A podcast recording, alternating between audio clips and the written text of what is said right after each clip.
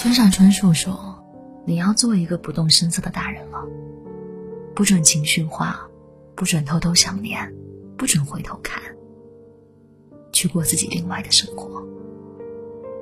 你要听话，不是所有的鱼都会生活在同一片海。”曾几何时，我们在不经意间练就了按时清空回忆的本领。朋友圈设置成三天可见，或者一年只发过三两条动态。不是我们褪去了生活的激动，只是习惯了有些心事一个人消化。不是没人倾诉，只是不想说。有时候，即便说出来了。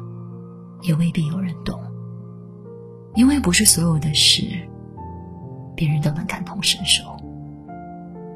那些所谓的哀伤忧愁，也自然显得不那么重要。知道了这世间所有关系，凡觉辛苦，皆是强求。渐渐的，便也不去更新朋友圈了。正如《百年孤独》中说的。孤独是一个陪伴人一生的伙伴，是一个既定事实。与其否认，与其抗争，与其无谓的逃避，不如接受它。拥挤的人群里，让他保护你回家；周六的上午，让他陪你吃早餐，整理阳光。